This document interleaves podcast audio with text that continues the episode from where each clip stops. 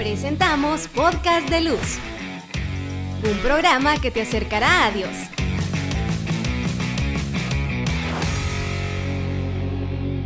Muy buenas noches, queridos hermanos. Bienvenidos a su programa podcast de luz. Estamos aquí para llevar la palabra de Dios y bueno, teníamos un tema muy interesante el viernes anterior, la conversión. ¿Qué es la conversión? Y estamos invitados todos a la santidad. Sean santos como mi Padre es santo. ¿Y podemos ser santos? Claro que sí. Tenemos a tantos que nos ayudan, que si vemos la vida de, tantos santos, si leemos, nosotros vamos a, a encontrar una riqueza en nuestra madre iglesia. Y yo quiero darle la bienvenida a cada uno de ustedes y también a los presentadores de esa noche. Nuevamente estamos acá con Padre Elder y Ricardo. Bueno, mencionábamos, teníamos la conversión y vamos a hablar ahora de un tema muy importante. Vamos a ir denotando, eh, vamos a ir dando esos tips o los elementos para una buena conversión que nos invita principalmente a tener esos pasos. Hablábamos en el capítulo anterior que la conversión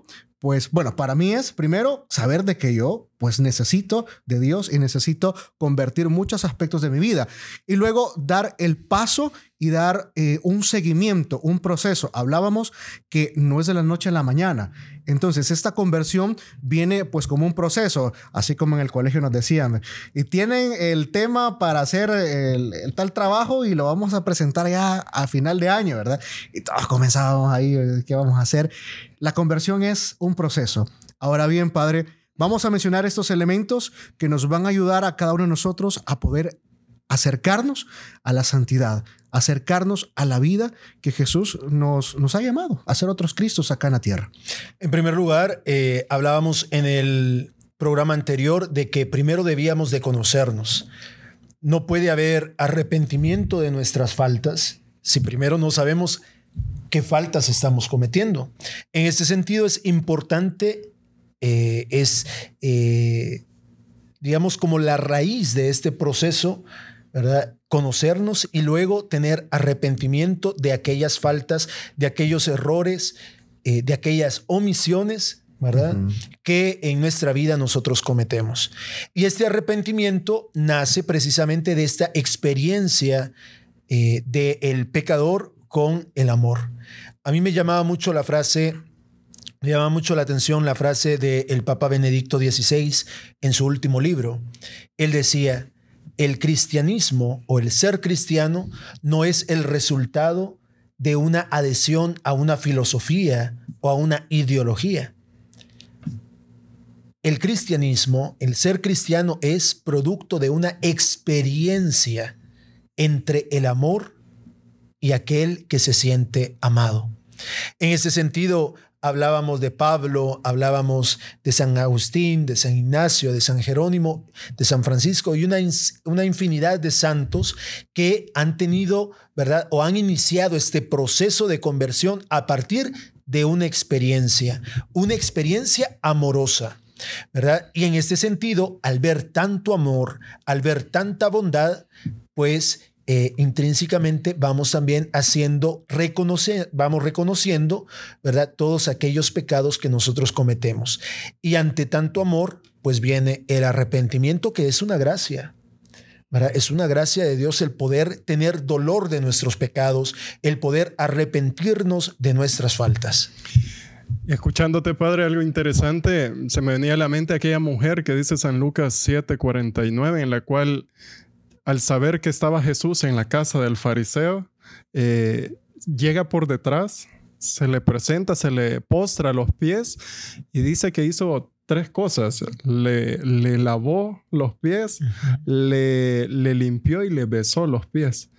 Yo cuando me recordaba de esta lectura, algo que, que, me llamaba la atención, yo decía, ¿y por qué? A lo mejor, ¿por qué Dios la humilló de esa manera? ¿no? Pero era una forma de, era su experiencia, era su, su, momento con el Señor, era el, el, dar y todavía después da el frasco de alabastro. Entonces, y, como sabemos, y, hasta decían los mismos apóstoles, ¿no? Y cómo es que le, le tira eso a, a, los pies del Señor, cuánto vale, que no sé qué, y si supieran quién es esta mujer y toda esa parte. Se lo, hubiera, hubiera, lo hubiésemos vendido para dárselo a los pobres. Judas, ya me imagino la cara de Judas.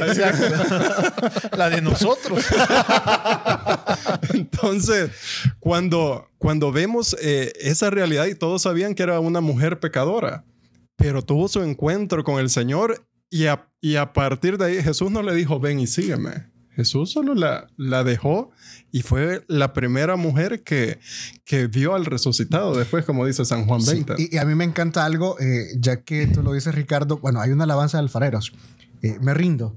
Me encanta una frase que dice, quiero lavar tus pies con mi llanto. Y solo me recuerdo en aquel entonces cuando Jesús eh, le lavó los pies a los discípulos. Ese gesto de, de humildad, ese gesto de darse. Y en ese entonces para la mujer, sus lágrimas de arrepentimiento, de saber de que estaba ante la presencia santa de Jesucristo, de aquel hombre que no la señaló, sino que al contrario, como hablábamos en el capítulo anterior, es que Dios no nos señala, no nos dice, es que sos vos, que sos malo, sino que nos ve con amor que solo basta la mirada de Él para nosotros decir, es que yo no soy nada. Y esa actitud de, de esa mujer de, de lavarle con sus propias lágrimas y secarle los pies con sus pelos, con su cabello, o sea, es una experiencia inolvidable, es una experiencia que realmente nosotros podemos tener y la vemos tan lejana, pero es el mismo hecho de hay una coraza en nosotros que no nos permite la atadura decir, no, es que no, no puedo, es que no, no doy ese paso, es que sí me arrepiento, pero es que hay algo todavía y estamos en esa parte de conocernos. Y creo que eh, no está de más volver a repetirlo. Tenemos que hacerlo, Padre. Tenemos que abrir esa caja sin miedo y saber de que vamos a encontrar tantas cosas, pero en ese abrir vamos a encontrar también la redención y vamos a encontrar el camino a la santidad. Yo quiero utilizar, digamos, algunos términos eh, muy, muy actuales. Es que el amor de Dios no es un amor tóxico. No es un amor tóxico. No, en serio, no lo es. Y te pongo un ejemplo. Cuando tú tienes una novia o cuando las chicas tienen un novio, el novio o la novia no les exige que no, no vean a otra muchacha, ¿verdad? Es el amor tan grande que tú sientes dentro de tu corazón que no te permite ver a otros, no te permiten ver a otras. Lo mismo pasa con el Señor. Él nunca te va a exigir, porque el amor para que sea auténtico tiene que tener sus raíces en la libertad. Sí. Y así es. Así es cada proceso y cada experiencia de conversión. No es de que el Señor te diga, mira, ya no volvás a hacer esta, esta situación, ya no volvás a hacer esto o lo otro. No, es de que nos sentimos tan amados. ¿Verdad? Dios nos hace sentir esta misericordia, esta ternura, Tan este amor. ¿verdad? De que nosotros queremos corresponderle a, a- a ese amor. Y puede entrar ahí el don de temor a Dios. Exactamente. Ex- Que no es miedo, es respeto. Yo porque te amo, no quiero ofenderte, ¿verdad? Eh, lo mismo pasa en el, en el caso del matrimonio, ¿verdad? Yo amo tanto a mi esposa que yo no quiero hacerla sentir mal. ¿verdad? Yo quiero ser un hombre para ella. Y pues en este primer elemento de la conversión es que es el arrepentimiento de tus pecados. No es de que el Señor quiera de que tú hagas penitencia y te vayas de rodillas y que te humilles, como lo decías tú. No. Es de que Dios se nos da por completo, que nosotros queremos corresponder y queremos de una u otra manera, ¿verdad? A través del arrepentimiento, el no volver a pecar, ¿verdad? Entonces es importante que también nosotros vayamos descubriendo de que este arrepentimiento no es de que sea una imposición, es producto del sentirnos amados, perdonados y redimidos por parte de Dios. Yo me imagino, volviendo con el caso de esta mujer, no es que le dieron un, una catequesis, no es que le dieron un manual para que hiciera su examen de conciencia, sino que es fruto de cómo ella quería expresarle a Dios, que quizás todas la juzgaban y ella solo quería expresarle a Dios eh, lo que era, cómo se sentía y qué era lo que quería hacer. ¿no? Entonces creo que, que eso es algo interesante, eh, que cada quien encuentre su forma de encontrarse con Dios, pero también de, de cómo eh, poder a través de ese encuentro, poder tener la, la capacidad para arrepentirse, para enmendar, para poder tener estos elementos para la conversión misma. Así es. Y bueno, también otro elemento muy importante, eh, no sé si me voy a saltar de orden, el propósito de enmienda. No sé si... Vamos bien, ¿verdad, Ricardo? Sí, sí, sí. sí, sí, sí, sí, Muy bien, porque está algo muy importante. Yo puedo confesarme, yo puedo arrepentirme, pero también, eh, bueno, no sé si se le llama así, eh, ese dolor de mi pecado. De, de, decir, o sea, yo pequé, yo fallé, pero no solo porque, ay, para que me mire Dios, ¿verdad? Sino que realmente de sentir ese dolor porque ha ofendido a un Dios tan bueno, porque ha ofendido a aquel que me ha dado la oportunidad miles de veces, no solo una, como solemos nosotros hacer. La última ya, la última y ya estuvo, ¿oíste? Ya no te voy a dar más la oportunidad. A la tercera es la vencida. La tercera es la vencida. Y hay otras, y hay otras, y otros peores. De, una me haces y hasta aquí, y hasta aquí, ¿verdad? No, Dios, bueno, si yo comienzo a contar las oportunidades para mí, han sido miles. Entonces, saber y tener el dolor de que es que te fallé. Te fallé. No lo quise hacer, pero te fallé y tener ese propósito, tener eh, eh, esa, ese discernimiento y ese conocimiento de decir, es que he fallado un, un, Dios que me da todo. Si lo ponemos una lista desde el momento que despertamos, tenemos la vida, tenemos un trabajo, tenemos un techo, un hogar, tenemos la comida. Quizás hay más cosas que podemos decir, yo quiero más, pero tenemos lo necesario y lo básico que Dios nos da para subsistir. Que te baste mi gracia cuando hablábamos en el programa anterior, que le decía a Pablo, que te baste mi gracia, porque tenemos a Dios con nosotros. Todo va a ser justo lo que necesitamos. Fíjate que eh, en el tema de el propósito de enmienda es, ok, Señor, yo asumo mi error, yo asumo mi pecado, y ante tu perdón y ante tu amor, yo no quiero volver a pecar más. Lo que tú decías, ¿verdad? Eh, tú me das tantas oportunidades, pero yo ya no quiero volver a caer en lo mismo. Yo ya no quiero pecar. Y ahí está el santo temor de Dios, que no es que sea, yo no quiero, yo no hago esto porque me dé miedo, sino porque amo tanto al Señor y Él me ama aún muchísimo más que yo quiero corresponder amor con amor. Yo quiero, ¿verdad?, eh, corresponder ante la gratuidad de este perdón yo quiero ser agradecido. Y mi manera de agradecerle es no volviendo a pecar. Y hoy me he enfocado en esta mujer, la que dice el Evangelio, pero si vemos el recorrido que hace con Jesús aquí en la tierra y aún después de que Jesús muere, y es de las primeras, ¿no? De que, que mira al, resucitado eh, en el caminar, o sea, el camino es nuestra vida, el camino nos permite no saber de que no solo soy yo, sino que también el que está a la par es el que está también luchando para, para su conversión. ¿no? Y a veces eso es lo que decíamos la vez pasada, que no entendemos, ah, no, es que en la iglesia están los que, los que son santos, pero en estos elementos de conversión, y vamos a, ir al, al, otro elemento que es muy importante, ¿no? que la iglesia misma nos da el, el, sacramento para que nosotros nos podamos reconciliar, ¿verdad? para que esa metanoia que decíamos, eh, caigamos nuevamente en decir, bueno, hay alguien que, que, no se conforma con las migajas, que nos da más que las migajas. Y, me recuerdo ahorita la parábola del, del, del, hijo pródigo, el cual lejos de, en la casa tenía todo. Fuera de la casa pasó hambre, pasó de comer comida de puercos, pasó de aguantar muchas cosas. Es decir, que estando en la casa del Padre, tenemos todo estando lejos de la casa del Padre, pasamos eh, ausencia. Y fíjate que eh, lo que tú decías, Ricardo, la iglesia, al ser madre, al ser maestra y al ser también esposa de Cristo, ¿verdad? Nos da este sacramento tan hermoso, la reconciliación. Eh, creo yo de que está de más decirlo, es uno de los tesoros junto con la Eucaristía y como lo es todos los sacramentos que muchas veces no valoramos. ¿Verdad? Tantas corrientes incluso dentro de nuestra iglesia que no dan el valor a la reconciliación, ¿verdad? Eh, yo para qué me voy a ir a confesar con otro hombre eh, pecador igual que yo o peor que yo, ¿verdad? Pues es simple. La gracia. La gracia de Dios, la misericordia de Dios. Solo falta que nosotros nos reconozcamos pecadores. ¿Por qué? Porque muchas veces en nuestra vida tenemos un grave pecado, la autosuficiencia, creer que todo lo podemos hacer nosotros y que no necesitamos de Dios y anulamos, marginamos el amor de Dios.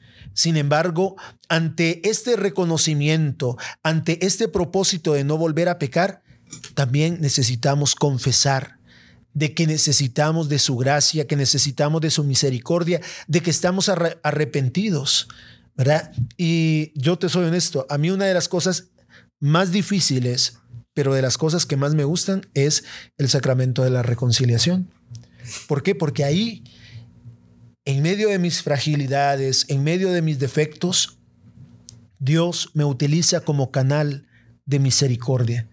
Y para mí el reto en cada confesión es de que ese penitente, que ese hermano, esa hermana que viene aquí a confesarse pecador, experimente a un Dios que le ama y que ese amor es muchísimo más grande que todos sus errores y que todos sus pecados. Así que invitar a nuestros amigos y hermanos a que busquemos a nuestro presbítero, que busquemos a nuestro párroco, al sacerdote más cercano para practicar el sacramento de la reconciliación. En cada podcast le estamos dejando una tarea. La semana pasada era el FODA espiritual. Ojalá que lo hayan hecho. y también anteriormente dejamos el conocerse. El, conocernos. El, conocernos. Y bueno, creo que eh, todos esos elementos nos van a ayudar también a acercarnos a esa santidad.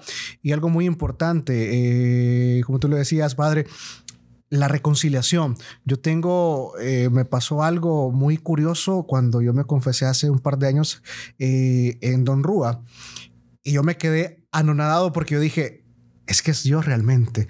Es donde, o sea, yo creía, pero eso fue la confirmación así de decir, es Dios. Yo entré al confesionario, Ave María Purísima, sin pecado concebido, y a comenzar y comienza el Padre, ¿verdad que tú has hecho esto, esto, esto y esto? Y yo, ¿Quién le dijo? Porque es que es Dios realmente actuando en el sacerdote que le ha dado el poder para poder perdonarnos. Y la misma palabra de Dios lo dice. Jesús se los dejó a Pedro. Todo lo que sea atado eh, de, tierra, en la tierra de, me trabo. todo lo que ates en la tierra será atado en el cielo y todo lo que desates en la tierra será, será desatado en el cielo. Eso, eso. Eso, eso, eso dice el chavo. Entonces realmente está Dios ahí presente. No es el sacerdote, no es, eh, aunque sí, es humano, claro, hay que orar por ellos, pero es Dios mismo en ese momento que nos está escuchando y que nos da de su amor, su misericordia y abre su corazón para darnos ese, esa bondad y decirnos, yo me atrevo a decir que espiritualmente nos abraza, nos abraza y nos dice, hijo, es que te amo. Y quizás eh, escuchando algo interesante es que qué concepto tenemos nosotros de la confesión. O sea, lo que normalmente llamamos, hemos hablado del sacramento de la reconciliación, pero popularmente sabemos que es la confesión, ¿verdad? Porque a veces nos pueden meter un, concepto de miedo, de, no, el padre me va a regañar, más si es el párroco, que el padre va a saber mis me Conoce. Me conoce. Fíjate que yo, suele pasar, yo trabajo mucho con jóvenes y yo siempre les digo, hijo, hija, el sacramento de la confesión o de la reconciliación no es un tribunal donde te acusan, es un oasis de misericordia en donde Dios nos invita a sumergirnos en su amor. No tengas miedo, no tengas miedo.